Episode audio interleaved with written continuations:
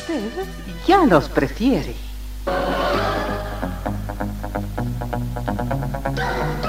Somos RTC, la primera emisora deportiva del país.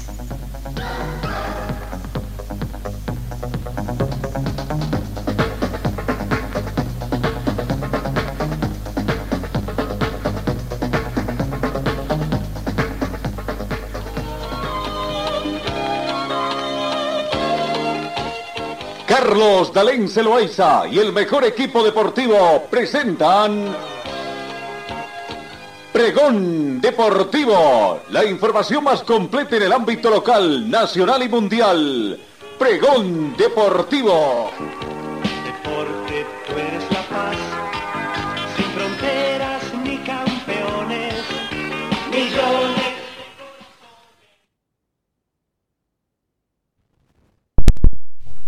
Amigos, ¿cómo están? ¿Qué tal? Tengan ustedes muy buenos días. Bienvenidos a esta edición de hoy viernes, cesando una nueva semana más, pero ya en este undécimo mes de la gestión 2022. Bien, queridos amigos, va refrescando el tiempo acá en Cochabamba. Allí llovió en la noche sobre todo. Actualmente la temperatura que tenemos es de 10 grados centígrados, mayormente nublado. La mínima registrada fue de 9 grados y se estima una máxima de 21 en esta jornada. Eh, vientos a razón de 3 kilómetros hora con orientación noreste. Eh, lluvia caída de las últimas horas 2 milímetros. Em, se estima algunas lluvias menores a de ayer en esta jornada. La sensación térmica del momento 10 grados centígrados, más fresca debido al viento. La humedad relativa del ambiente es 77%, el punto de rocío actual es de 6 grados. Visibilidad 8 kilómetros, una neblina ligera va afectando la visibilidad acá en nuestro departamento. La presión barométrica llega a 1016 hectopascales. Bienvenidos, queridos compatriotas del mundo entero, para comenzar con la información deportiva acá. Bueno, el tema, el tema del campeonato mundial Qatar 2022, eh, ¿qué, es lo que va pasando, no? Los sueños rotos en Bélgica. Bélgica ha despertado abruptamente del plácido sueño en el que habitaba desde hace casi una década, deleitándose con la mejor generación de futbolistas, alumbrando jamás en un pequeño país acostumbrado a celebrar victorias ciclísticas que goles. Fueron terceros en un mundial, nada menos que en el último, en el 2018. Ha sido un amanecer duro y estridente en la húmeda llanura centroeuropea, aunque no del todo inesperado, porque los propios jugadores se habían quejado del pesimismo que reinaba en torno a los Diablos Rojos antes del viaje del Qatar. Y terminaron eliminados del campeonato tras eh, los partidos que se jugaron el día de ayer. Partidos válidos por, la- por el grupo F. Vamos viendo ya lo que aconteció eh, eh, en esos partidos. Primero, el de Croacia, empate de Croacia y Bélgica por el grupo F y que le dijo adiós. Cro- Croacia y Bélgica terminaron empatando con el marcador en, en, en blanco. Pero otro resultado también que terminó con la ilusión de los belgas fue el empate, eh, o perdón, la victoria de Marruecos a Canadá por dos tantos contra uno. Canadá 1, Marruecos 2 para terminar sepultando la historia de los belgas. Eh, a los cuatro minutos abrió el marcador el equipo de Marruecos a través de Sijek. Cuatro minutos en forma muy temprano, Marruecos anunciaba que quería estar en la siguiente fase del Campeonato Mundial Qatar 2022. Minuto 23 en Nesiri, con asistencia de Hakimi, completaba el marcador a 2 por 0. En el minuto 40, Agent de, eh, con autogol descuenta para Canadá prácticamente 1-2, resultado con el que terminó el primer tiempo. Canadá 1, eh, Marruecos 2 y que a la también sería el resultado final de ese grupo. Bueno, eh, ahí está, con esos resultados. Canadá 1, Marruecos 2. El empate entre Croacia y, y Bélgica, marcador en blanco.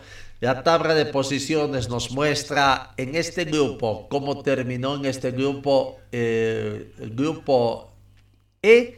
Eh, prácticamente ya estamos ahí, grupo F, ¿no? El grupo F con Marruecos como, como ganador del grupo con 7 puntos.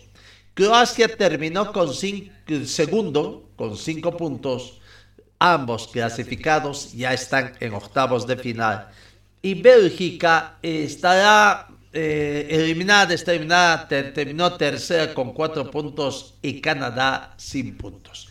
Eso lo que aconteció en el grupo F.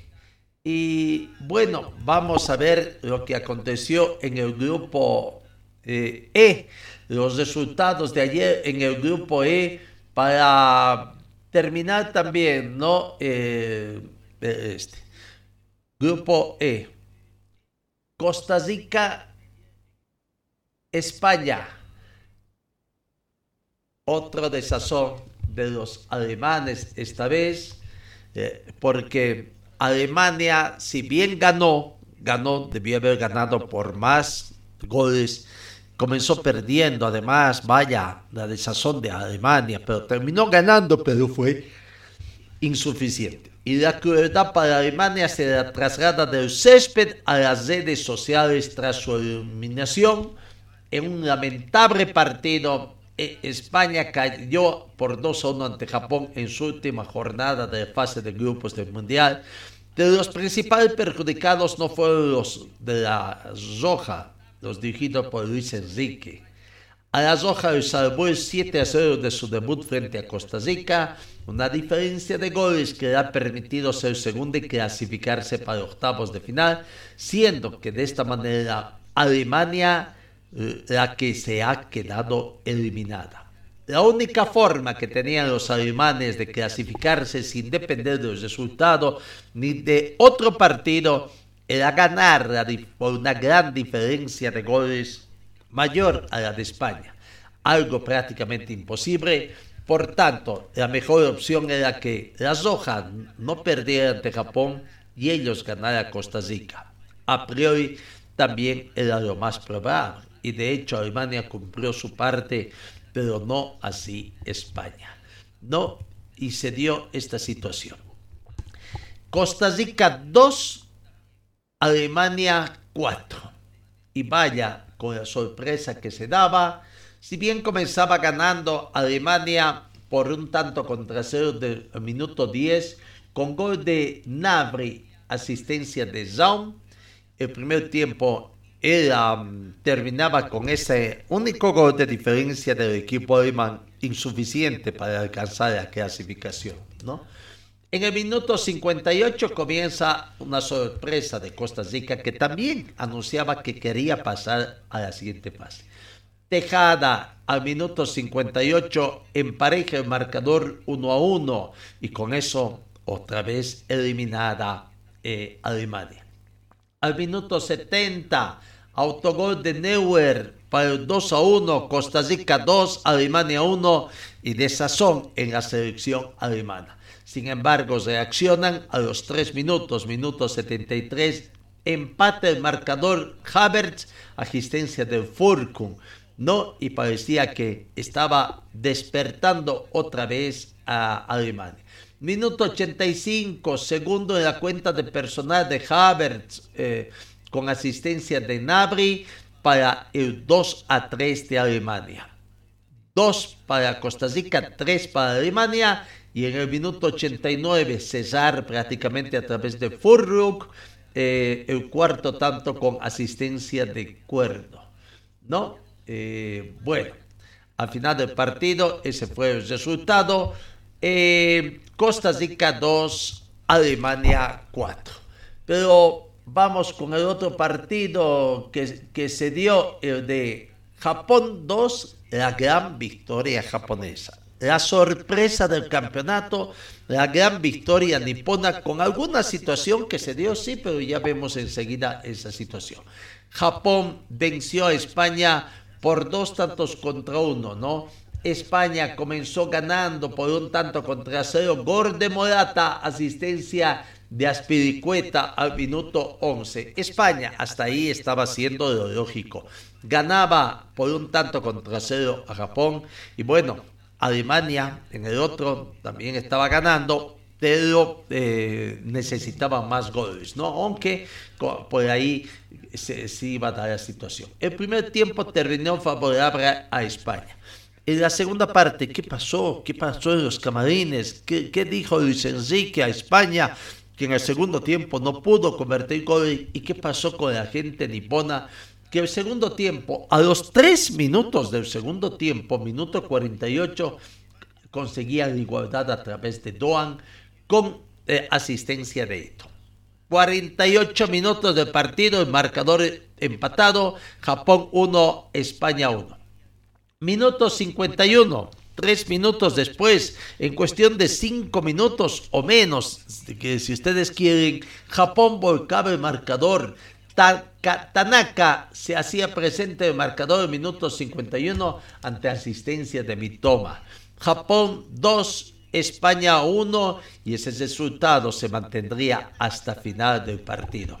No pese a que España por ahí tuvo varios minutos de situación para darse y, no, y conseguir no, eh, esa igualdad.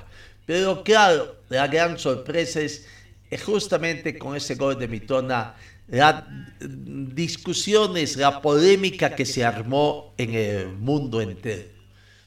¿Fue gol? ¿No fue gol? el balón antes, antes de que el jugador nipón haga el paso sobre la línea de sentencia del fin del campo de juego, al lado del pórtico defendido por eh, la selección de España, según muchas estas situaciones se ve. ¿Fue gol? No fue gol. En algunas imágenes incluso puede observarse, dependiendo, ¿no? De la, algunos se agarran de la mm, tecnología, la precisión de la tecnología que muestra que no. En algunos pueden ver de que el balón habría salido el 100%, ¿no? Para algunos no, solo el 99%. Para otros incluso fue más del 100%, pero esto llama, llama la atención si estamos hablando de tecnología. Para las posiciones adelantadas toman a la punta del pie, prácticamente, o la punta de un codo, lo que quieran, para establecer si estaban fuera de línea o no. ¿Y cómo es posible que para una salida de juego se tenga que decir no? Había un 1% dependiendo de la óptica, como se ve, dependiendo del ángulo, como quiera uno mostrar la situación, ¿no? O algunos dirán dependiendo si vaso está medio vacío o está medio lleno, eh, ¿fue gol o no fue gol? Muchos defienden, no, la tecnología no se equivoca, todo.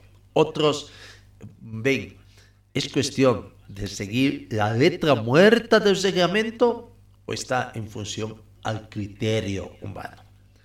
¿Cómo es posible que para el saque lateral, por ejemplo, cuando la pelota sale por un costado del campo de juego, cuando sale el balón un poquito, ni siquiera, o quizás un poquito más de media circunferencia, ya digan que hay saque lateral para el equipo contrario. O con el gol, la sentencia del gol, que también no esperan de que ingrese todo, haya ingresado un poquito más y también sentencia el gol. Y cuando acá se ve que salió del campo de juego en un 100%, así me digan 99%, no, no, sigue la jugada, el VAR también determina que sí. Son cosas que habrá que ver aquí, qué pasa, pero que crea una mm, mala imagen del fútbol, con tecnología o sin tecnología, con el VAR o sin el VAR, y mucho más con la presencia del VAR que va en detrimento de las personas que confían en el juego limpio. ¿Hubo juego limpio acá? No hubo. La historia se encargará de hacer. Bueno, vamos reiterando entonces con los resultados de Japón 2, España 1. La derrota de Costa Rica, Costa Rica 2 y victoria de Alemania 4. ¿Cómo queda la tabla de posiciones? Prácticamente para eh, dos nuevos grupos que se ya revisamos en el grupo E, donde Marruecos fue ganador del grupo y segundo quedó Croacia. En el grupo F, el último, Japón, con ese gol, el gol em, que fue convalidado por el VAR, terminó ganando la serie por, con seis puntos, dejando a España con cuatro puntos eh, y un gol de diferencia de, eh, de, de, seis goles, ¿no? Más 6 de gol de diferencia que tengo entendido. Y veamos si Japón con 6 puntos, eh, eh, España 4 más 6 de gol de diferencia, Alemania tuvo también 4 puntos, quedó, cesó con 4 puntos, pero simplemente un gol de más 1 de gol de diferencia. Por 5 goles España pasa a la siguiente fase. Costa Rica terminó con tres puntos. ¿Qué hubiera pasado si ese gol, ese gol no era convalidado, el segundo gol el, cuestionado, segundo gol de Japón? Japón se hubiera terminado con cuatro puntos, España con cuatro puntos y Alemania con cuatro puntos. ¿Cuál había sido el gol de diferencia? España más seis, Alemania más uno y Japón cero de gol de diferencia. Y quien hubiera pasado a la siguiente fase hubiera sido España como ganador del grupo y Alemania como segundo. Pero bueno, estas ya son conjeturas porque lo que ha decidido el VAR, lo que han decidido las autoridades es pues que así quedó el grupo F con Japón como ganador y España como, eh, como segundo. Bueno, y ahora, ¿cómo va eh, eh, a esta situación? Eh, diríamos em, lo que va, las llaves confirmadas hasta el momento, ¿cómo están las llaves confirmadas hasta el momento? ¿No? Y de acuerdo a la fecha que van a ir jugando el 3 de diciembre, mañana, Países Bajos con Estados Unidos a las 11 de, la mañana. 11 de mañana, Países Bajos con Estados Unidos. 3 de la tarde, Argentina con Australia. El domingo, domingo 11 de la mañana, Francia con Polonia. 3 de la tarde, Inglaterra con Senegal. El lunes, el lunes también ya hay partido a las 11 de la mañana. Japón con Croacia. Hoy, hoy se conocerá cómo quede eh, la conformación del grupo G y del grupo H a las 3 de la tarde. El ganador del grupo G se enfrentará con quien termine segundo en el grupo H. ¿No? Y a las, eso será a las 3 de la tarde y a las 11 y hay otro partido que está, Marruecos con España, ¿no? El 6 de diciembre, el 6 de diciembre, el ganador del grupo H a las 3 de la tarde se enfrentará con el segundo del grupo G. Eso es lo que va a acontecer allá en, eh, en lo que es esto de los partidos de la Copa Mundial, ¿no? Cómo va avanzando. Bueno, eh, por el momento, eso es lo que acontece. Vamos a la pausa y enseguida seguimos repasando más del Campeonato Mundial Qatar 2022. Señor, señora, deje la limpieza y lavado de su ropa delicada en manos de especialistas. Limpieza de ropa Olimpia. Limpieza en seco y vapor. Servicio especial para hoteles y restaurantes. Limpieza y lavado de ropa Olimpia Avenida Juan de la Rosa, número 765, a pocos pasos de la Avenida Carlos Medinaceli. Limpieza y lavado de ropa Olimpia. ¡Qué calidad de limpieza! Hoy, hoy se cierran dos grupos, los dos últimos grupos, el grupo G y el grupo H.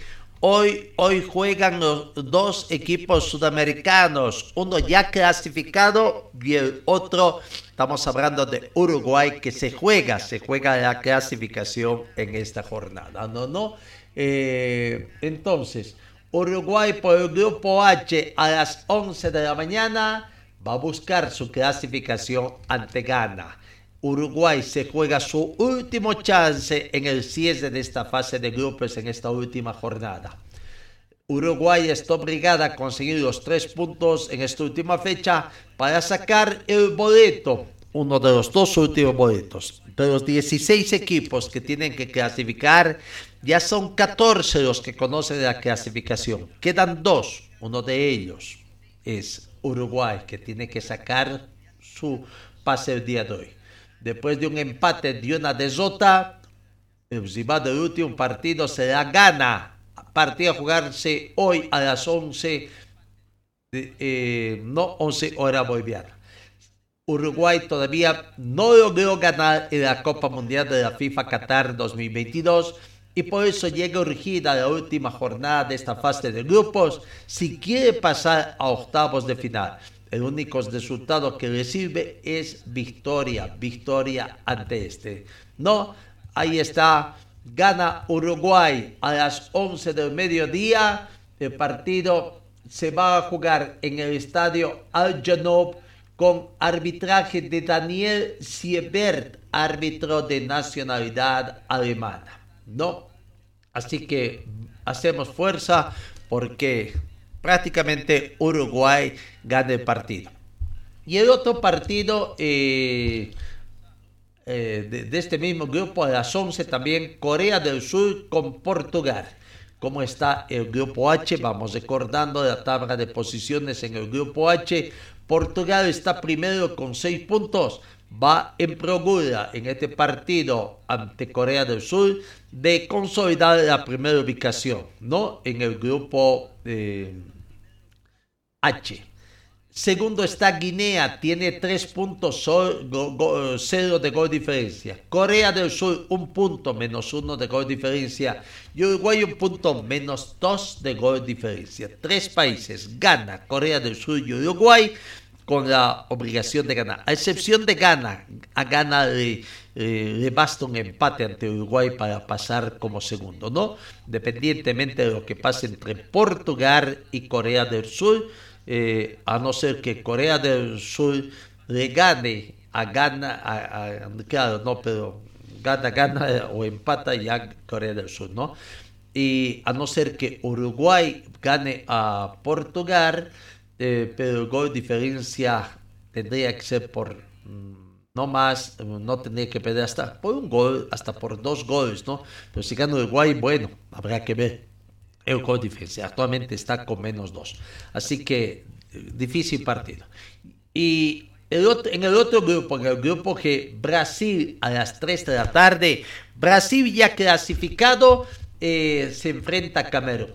Camerún tendrá, tiene la obligación de ganar si es que quiere avanzar. Pero bueno, Brasil que ganó sus dos primeros partidos en la Copa Mundial de la FIFA y que ya tiene el boleto a octavos de final en su bolsillo buscará terminar primero del grupo G cuando enfrente a Camerún. Hoy partido de las 3 de la tarde. ¿no? Brasil que comenzó a paso firme en la Copa Mundial y logró ganar sus primeros dos partidos. Las victorias ante Serbia y Suiza le posibilitaron llegar clasificado a la última fecha. Así que Brasil simplemente en procura de alcanzar la ubicación. ¿no? Eh, Recordemos cómo está en el grupo H, eh, eh, eh, que es la que nos falta. aunque ya, no, no, del grupo H ya es el grupo G el que nos falta, ¿no? donde está Brasil, que es líder de la competencia. Brasil está primero clasificado con 6 puntos y más 3 de gol diferencia. Segundo está Suiza, Suiza que tiene que jugar con Brasil, con está con tres puntos, cero de goles. ¿Qué pasa si gana Suiza? También llega, sumaría seis puntos y serían los dos clasificados. El gol diferencia determinaría eh, Brasil puede perder hasta por mm, tres, eh, bueno, el tema es por dos tantos, dos tantos contra cero estaría más uno y Suiza estaría más dos. Con tres goles, Suiza estaría con cero de gol diferencia, o Brasil, perdón, con cero de gol diferencia si es que pierde por tres goles y Suiza estaría más tres, ¿no? Así que ahí está la situación victoria amplia tiene que ser de Suiza si quiere ser ganador del grupo, pero ambos estarían clasificados, porque Camerún y Serbia, por más que gane uno de ellos, sumaría cuatro puntos. Camerún está con un punto menos uno de gol diferencia. Gana Camerún, tiene que aguardar la victoria de Brasil a Suecia para sumar cuatro puntos y clasificar. Lo mismo sería con Serbia. Serbia está con un punto y menos dos de gol diferencia. Hoy, hoy termina entonces, eh, hoy termina la fase de, grupos acá en Bolivia, ¿no? Estos son, reiteramos, los partidos que tienen que jugarse el día de hoy. Eh, ocho partidos para jugarse el día de hoy. Por el grupo G, 3 de la tarde, Brasil, Camerún y Serbia con Suiza. Por el grupo H, a las 11 del mediodía, Gana con Uruguay y Corea del Sur con Portugal. No los cuatro partidos prácticamente que se juegan el día de hoy para cerrar esta fase de grupos y culminar eh, esta fase. Vamos viendo también otra situación. La tabla de goleadores. ¿Cómo está hasta el momento esta tabla de goleadores en el Campeonato Mundial Corea del Sur? ¿No? Eh, Kylian Mbappé de Francia, tres partidos jugados, tres goles. Eh, Marcus Radford de Suiza, tres partidos jugados, tres goles. Einar de Valencia, que ya se fue, tres partidos jugados, tres goles, por lo que no va a seguir avanzando el jugador ecuatoriano. Colby Gaspo de Francia, tres partidos jugados, tres goles. Y Álvaro Morata de España, tres partidos jugados, tres goles. De estos cinco goleadores que encabezan la tabla, del Campeonato Mundial Qatar 2022. Uno ya se va a quedar ahí con Ener Valencia de Ecuador, que eh, su selección ya fue eliminada. Y es más, Ecuador ya se tornó, ya se tornó a prácticamente a, allá a Ecuador, ¿no? Vamos con otras eh, situaciones, ya conocimos las llaves y veamos un poco lo que acontece, ¿no? Lo que acontece. Eh, Carlos Bardesama, ícono en el fútbol, en el fútbol colombiano, eh, un poco se eh, abrió para él la situación de, eh, de- de Japón. Es mm, válida suerte la, la clasificación de Japón y es más, incluso haber ganado su grupo, esta es la opinión del pibe Valdezama. que ganó bien Japón. Pero qué increíble.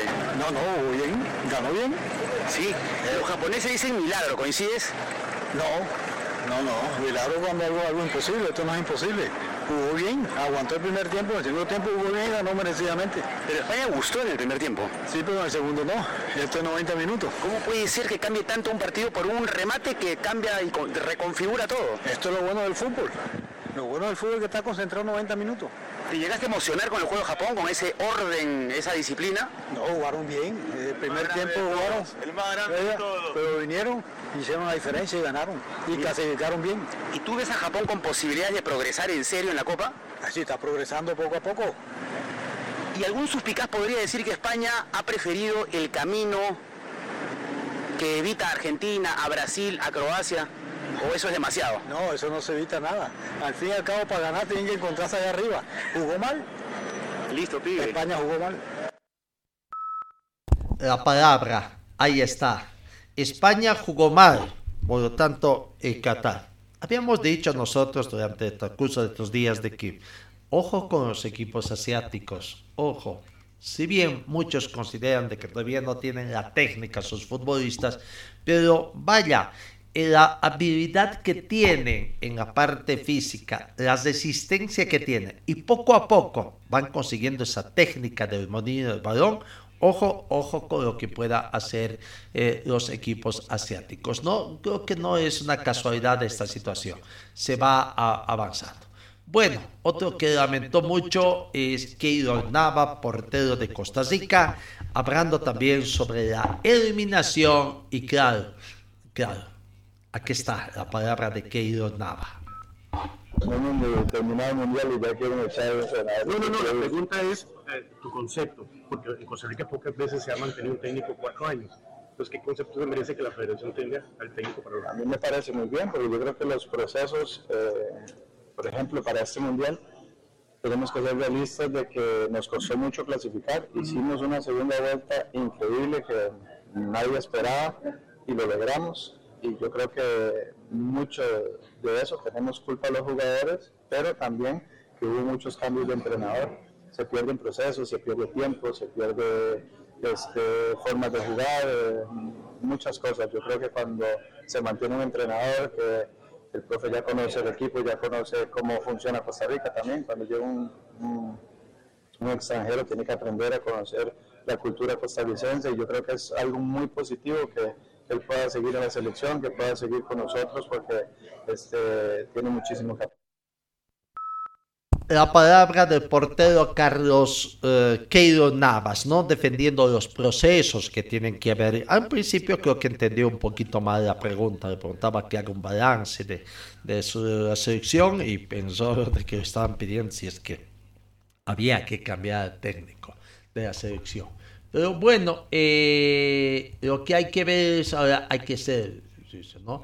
Eh, precisamente este nosotros somos también, eh, eh, como se dice, fanáticos, o no, no diría fanáticos, pero por lo menos sí conscientes de que tiene que haber esta situación, eh, pues, ¿no?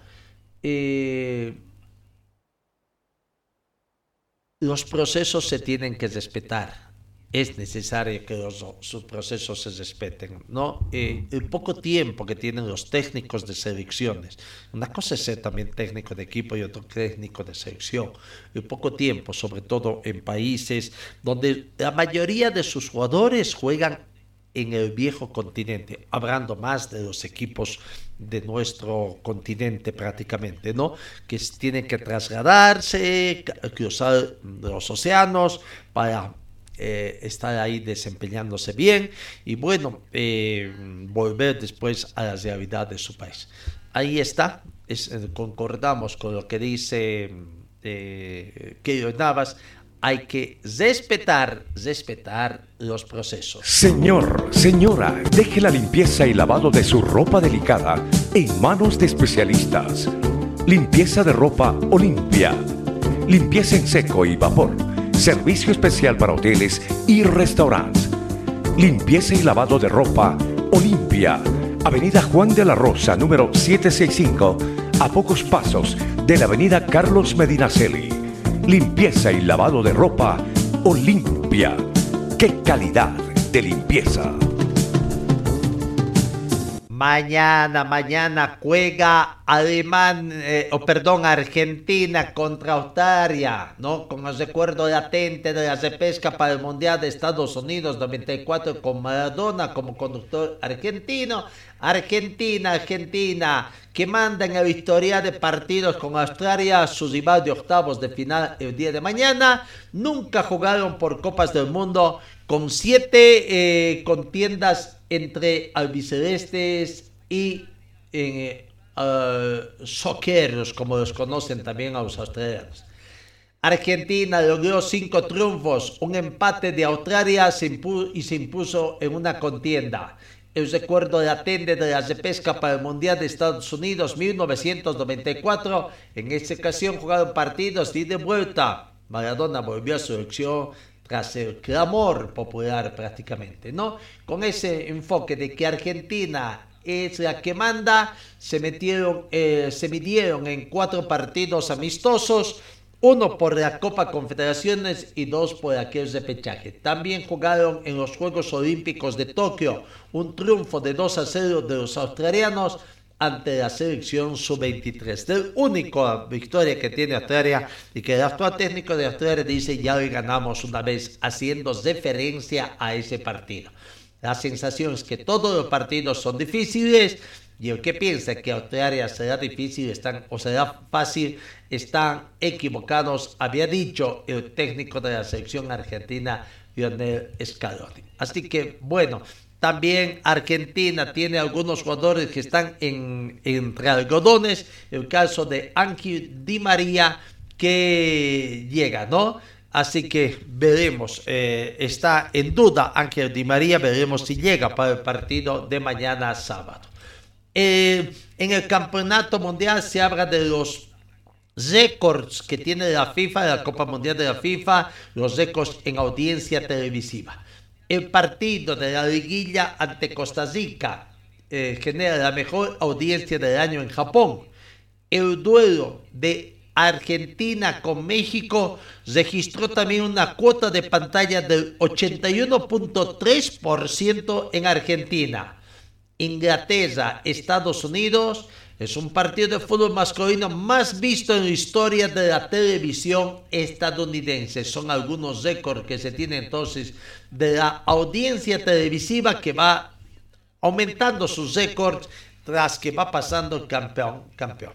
Otra de las situaciones es que Marruecos, Marruecos seguramente también vamos a tener un récord de audiencia ya en el tema de Marruecos, que clasificó octavos de final después de 36 años. Los Leones del Atlas, como lo conocen, ganadores del Grupo F, demostraron hasta aquí un buen fútbol. Cumplió sin sobresaltos, ayer venció a Canadá que ya estaba eliminada y volverá a jugar octavos de final, reiteramos, después de 36 años después de la única ocasión en la que no lo logró anteriormente. Estamos hablando de México 86, como no acordarse, ¿no? De México 86. Son algunos datos que tenemos entonces eh, de lo que está aconteciendo también el Campeonato Mundial Qatar. Eh, algunas otras situaciones más eh, podemos ver. el técnico de la selección de Bélgica, Roberto Martínez, también dimitió.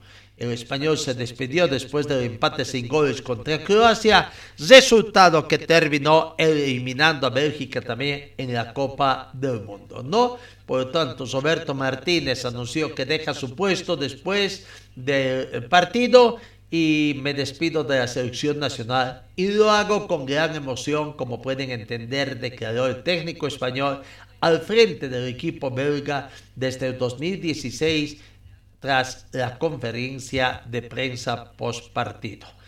En España, en España no ven con malos ojos que la selección, su selección, haya terminado eh, como segundo de su grupo.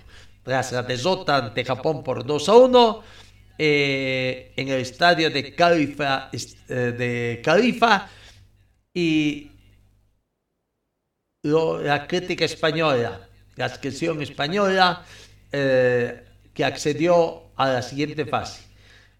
España va por el lado contrario y a su rival será Marruecos.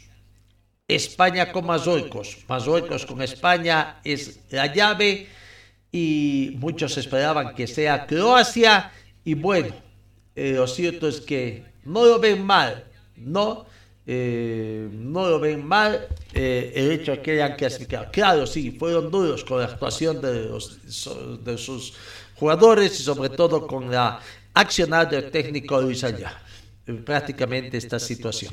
Eh, vieron de que no podía ser. Bueno, vamos nuevamente por nuestro lado.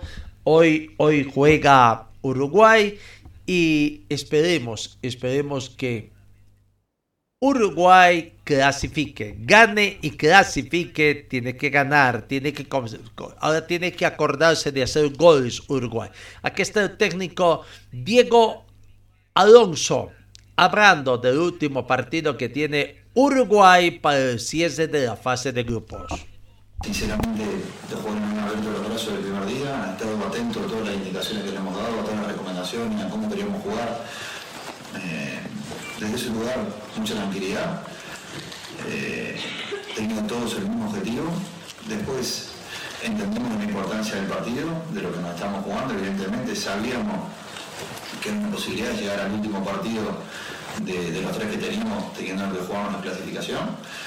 Y, acá estamos, vivos, con, posibilidades, creyendo en nosotros mismos, sabiendo de que tenemos una gran oportunidad y queriendo aprovechar. Y, nosotros, con respecto a lo último, también nos sentimos bien, no solamente a nivel individual, sino que a nivel colectivo.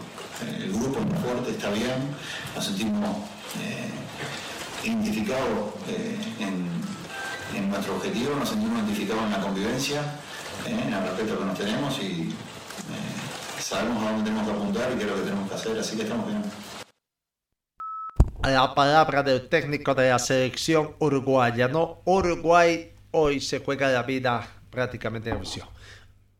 Luis Suárez, uno de las figuras íconos de la selección paraguayo, también habló, habló ¿no? y defendió a sus técnicos. Eh, no hay técnico que indique de que tienen que salir a perder. Aquí está la palabra de Luis Suárez que espera tener la confianza del técnico para ser titular en el último partido que tiene Uruguay en esta fase de grupos. Eh, muchas veces apenas termina el partido puede decir unas palabras que se pueden malinterpretar, pero la de Josema está clarísima en ese momento. ¿Qué es lo que él siente, lo que el jugador de fútbol siente en ese momento? Y no es que sea el mensaje del entrenador, porque no existe un entrenador en el mundo del fútbol que diga no salgas a ganar. Somos los jugadores los que tenemos que interpretar ahí adentro de la cancha de salir a ganar, o capaz que el lleva a situaciones, pero no podemos decir de que si Josema dijo de que no salimos a ganar sea un mensaje para el entrenador. No, ni el Tornado, ni el maestro Tavares, ni Luis Enrique, ni ningún entrenador en el mundo te va a decir, o por lo menos yo en mi trayectoria tuve que dijo no, no salgamos a ganar. Somos los jugadores los protagonistas y los que tenemos que interpretar lo que está pasando en el partido. Ahí está, defendiendo un poco algunas declaraciones de uno de sus compañeros de selección que podría haber sido malinterpretado por la prensa uruguaya. Lo cierto es que deseamos suerte a Uruguay. Eh, ya clasificó Brasil, fue la primera selección sudamericana en clasificar octavos de final, clasificó Argentina, esperemos que también Uruguay clasifique. Lastimosamente, Ecuador no pudo. Hablando de Brasil, Neymar hoy será, hoy, hoy es baja también, hoy es baja en Brasil para su partido. Pero a decir de Neymar por padre del jugador, eh, Neymar da Silva Santos ha asegurado que el futbolista, su hijo, se va a recuperar a tiempo de su lesión de tobillo para la final del Mundial de Qatar, dejando en el aire si estará disponible para el duelo de octavos hipotéticas pasar en todo caso para cuartos de final y para las semifinales también. Está hablando de de la final. Por lo que muchos han dicho de que Neymar incluso no retornará a jugar por el tema de lesión. Creo que Neymar estará de nuevo en el campo de la final y dará lo mejor para ganar el mundial junto a sus compañeros de la selección. Hará todo por lo posible para ayudarle y ganar junto a la competencia terminó indicando el papá de Neymar a la cadena de radio Talk Sport. Esperemos pronta recuperación, creo que necesita, ¿no? La UEFA abrió una investigación a la Juventus por el control financiero. La Cámara Primera del Comité de Control Financiero de Clubes de la UEFA abrió ayer jueves una investigación a la Juventus Fútbol Club en cooperación con las autoridades nacionales que se centrará en las presuntas infracciones financieras que han hecho públicas recientemente. La investigación de la Cámara Primera se centrará en las presuntas infracciones financieras que han hecho públicas recientemente a raíz de las diligencias llegadas a cabo por la Comisión Nacional de Sociedades y Bolsa Italia y la Fiscalía de Turín dice un comunicado oficial en la web de la UEFA, ¿no? Así que veremos, veremos, veremos qué es lo que va a, acontecer hoy. Eh, el ejemplo de los japoneses fue muy bien tomado en cuenta por los marroquíes que siguieron el ejemplo japonés y terminaron limpiando el estadio al igual como los japoneses. La influencia, el influencer marroquí Saad Abid, creador además de la asociación de Banzi, convenció a sus compatriotas presentes en el Mundial de Qatar 2022 a imitar a los aficionados de Japón que limpien las gradas del estadio después de cada partido. Trabajó con un grupo de creadores de contenidos marroquíes, muchachos de todos juntos, suman un total de 20 millones de seguidores en redes sociales, relató Avid después de que la selección de su país avanzara a octavos de final de Qatar e hiciera la limpieza del estadio. ¡Qué bien! qué bien, qué bien de esta situación que se presentó, ¿no? El ejemplo japonés. Ojalá todos, algún día acá en nuestro medio también, por la afición deportiva que acude a los estadios, puedan hacer también esta situación. Sigamos con algunas otras repercusiones de lo que es el campeonato mundial. Ayer fue un día histórico con la actuación de una terna brasileña que estuvo dirigiendo el partido entre Costa Rica y Alemania. Y la FIFA ha ponderado el trabajo de esta terna femenina. La FIFA eligió la tarea de la árbitro francesa Esteminka Frafar, acompañados de la asistente brasileña Nelson Bach y de la asistente mexicana Karen Díaz Medina durante el partido que terminó con la victoria de Alemania por 4-2 frente a Costa Rica tercera y última fecha del Grupo E del Mundial de Qatar 2022. History Márquez se lee en el tweet que la FIFA publicó en su cuenta oficial sobre Frapart, Bach y Díaz Medina, integrantes de la primera terna femenina a cargo de un partido de un mundial masculino. El mensaje de la FIFA incluye un video en el que se ve a la jueza y a sus asistentes sonriendo mientras se preparaban para dirigir el partido disputado en el estadio Al Bayar de Jor. Cuando fui elegida para estar en el Mundial, me sentí orgullosa, fueron palabras de la árbitra eh, alemana. No, bueno, se desarrolló, eh, se desarrolló con sin mayores problemas y y bueno, felizmente todo acabó bien, ¿no? Incluso que, eh, seguramente la calificación va a ser mayor a la de muchos árbitros de sexo masculino. Eh, volviendo al tema de Argentina, Di María está entre algodones y el técnico Scaloni está con el dilema. Posibles cambios. Ángel Di María arrastra una sobrecarga muscular que podría dejarlo fuera del partido de hoy sábado. En su lugar podría ingresar Leandro Paredes o regresar Lautaro Martínez. Julián Álvarez que se ubique de extremo, Ángel Cosea, Pablo Dybala, Alejandro Gómez y, y Tiago Armada también son candidatos a uh, toda una artillería, no medio equipo prácticamente el director técnico Lionel Scaloni está evaluando eh, para ver si Ángel Di María es o no es de la partida. Hacemos voto porque Argentina mañana, mañana pase a octavos de final. ¿No? Bueno, así vamos avanzando prácticamente en el recorrido de las noticias deportivas acá en RTC Pregón Deportivo. Señor, señora, deje la limpieza y lavado de su ropa delicada en manos de especialistas. Limpieza de ropa Olimpia. Limpieza en seco y vapor. Servicio especial para hoteles y restaurantes. Limpieza y lavado de ropa Olimpia. Avenida Juan de la Rosa, número 765 a pocos pasos de la avenida Carlos Medinaceli. Limpieza y lavado de ropa Olimpia. ¡Qué calidad de limpieza!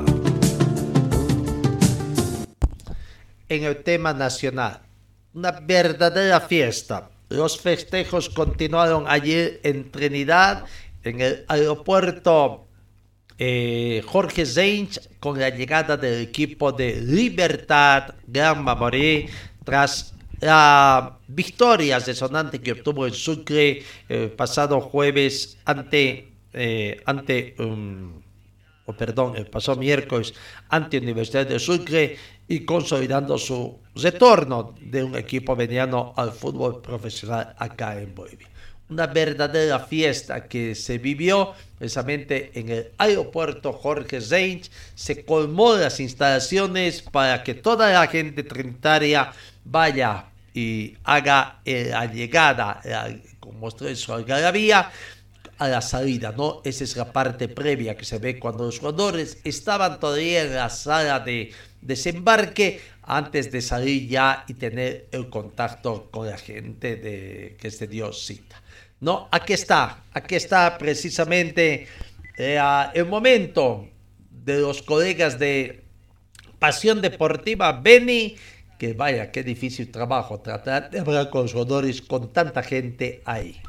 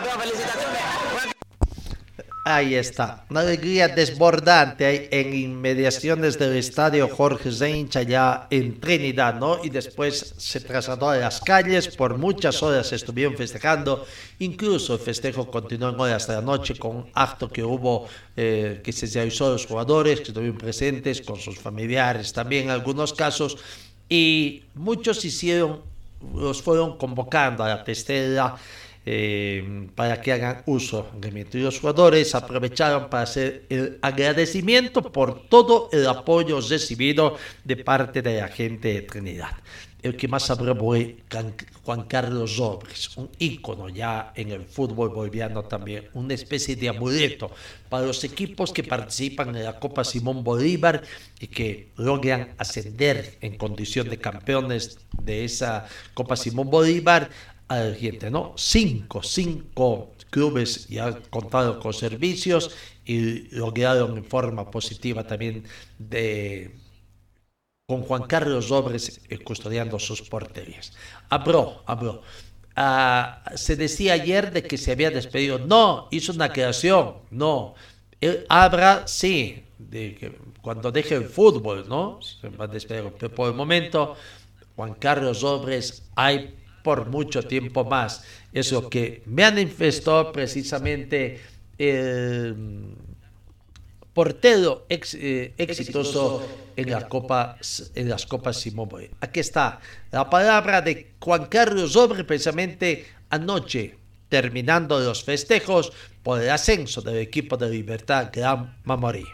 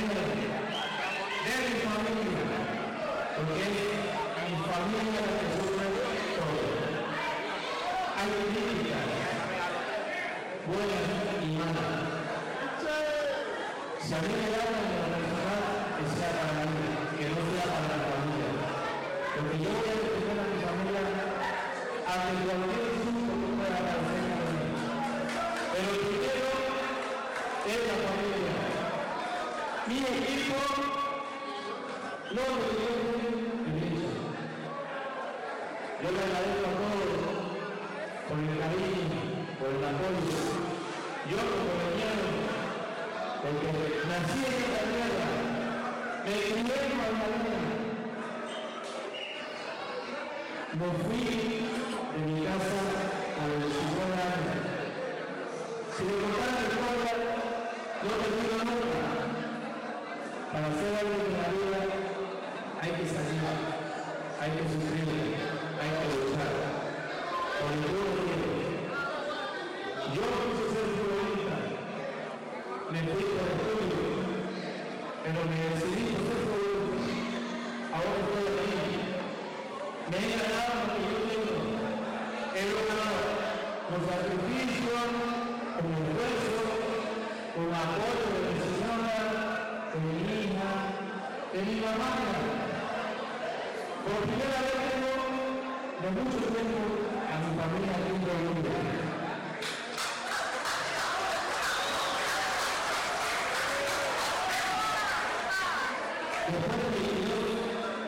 こな。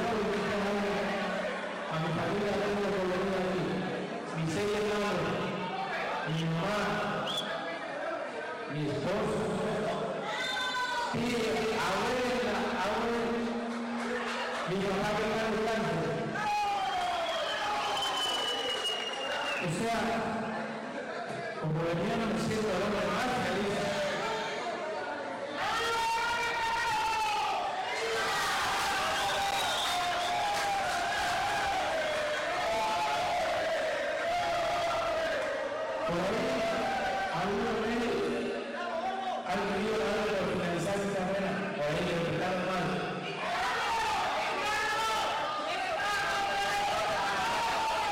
Michela Rivera, hay para rato. Hay para rato. Primero, lo que quise decir fue, cuando me retiro, me me voy a sentir feliz porque cumplí un sueño como me mediano por pues ser partícipe de un grupo de tierra y me voy a ir feliz porque cumplí el sueño de todo el departamento. Porque yo quise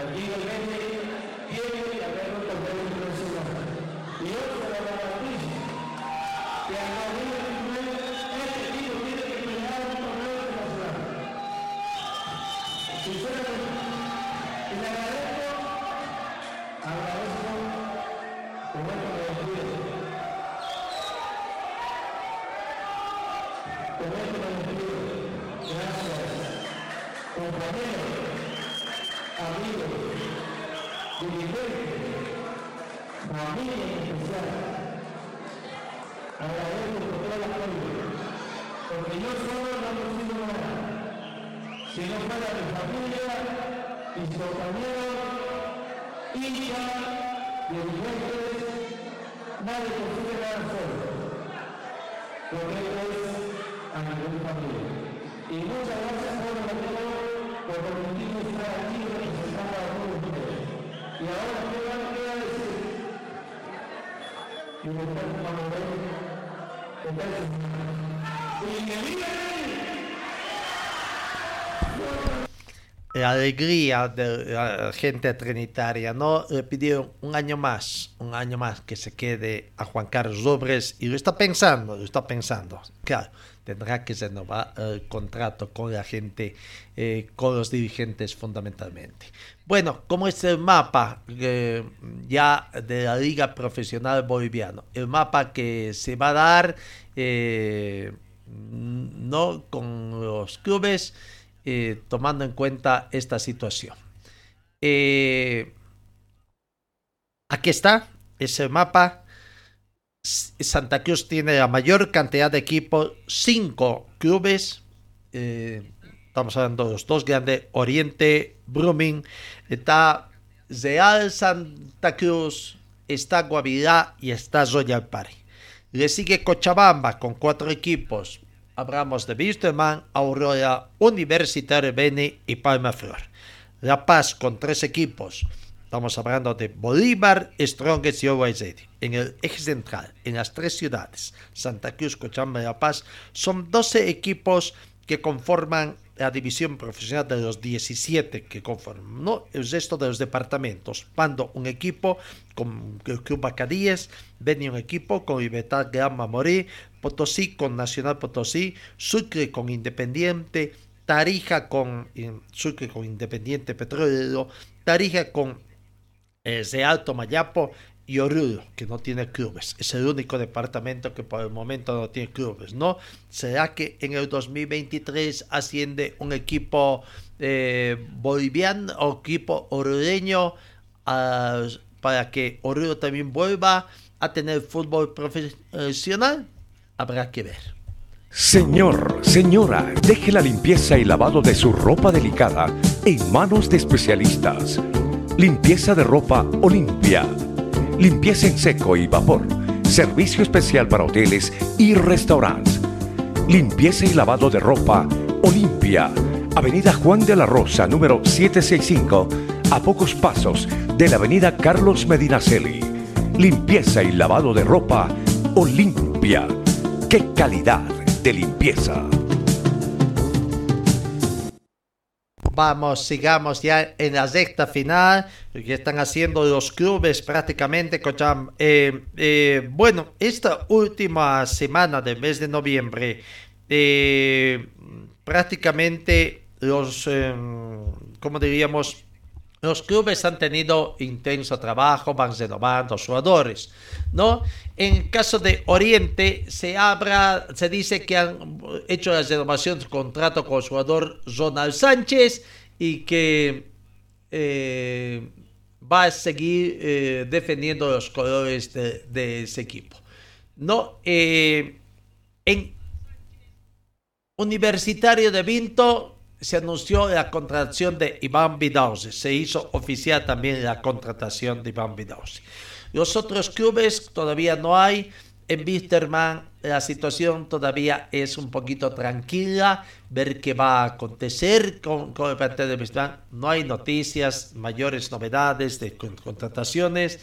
Eh, por el momento no hay anuncios de quita de puntos en el plantel de Wisterman, no hay mayores informaciones tampoco del TAS que pasa mm, hasta cuándo es procedente, no es procedente, se va a seguir alargando de, hasta la próxima gestión la situación Wisterman. Bueno, pero también hay temor.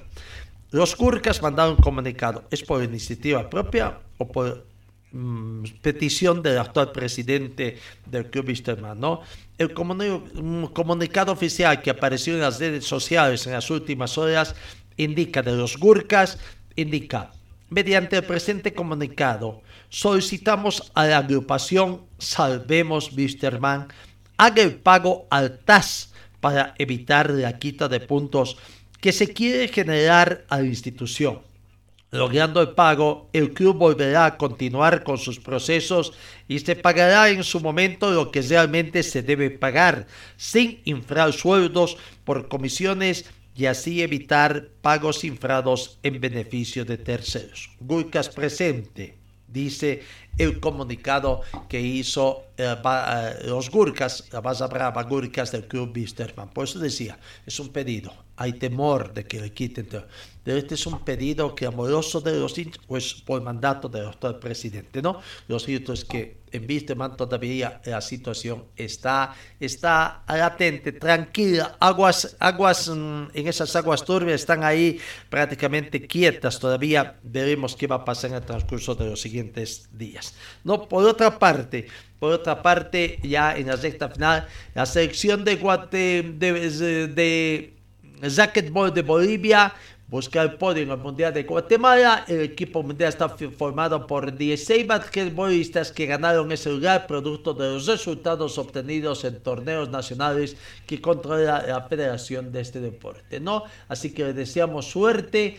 Eh, ya volverá a jugar con Zado Moscoso y estará recuperado de su lesión, pero eh, le deseamos, ¿no? La nómina de basquetbolistas eh, en Mundial Junior, Cristin Salinas, Natalia Méndez, Florencia Villazón, Rebeca Amaya, Valeria Miranda, Luis Aguilar, Adrián eh, Jardín, Micaela Meneses, Angélica Barrios, Natalia Mita, Héctor Barrios y Ezequiel Subieta, Juan José Tapia, Viet Carosa, Hernán Ruiz y Nicolás Iglesias eh, son los integrantes del espíritu, ¿no? Así que les deseamos suerte. Eh, le deseamos suerte a la delegación boliviana que estará presente.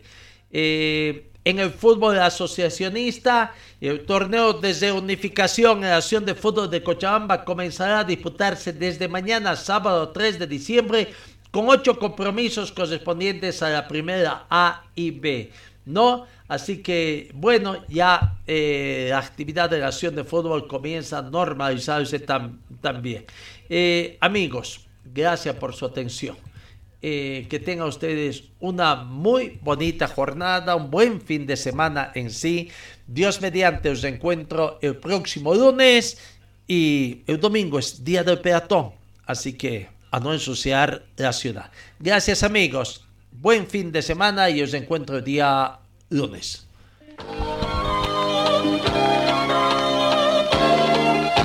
Fue el equipo deportivo de Carlos Dalén Celoaiza que presentó Pregón Deportivo. Gracias al gentil auspicio de nuestras casas comerciales.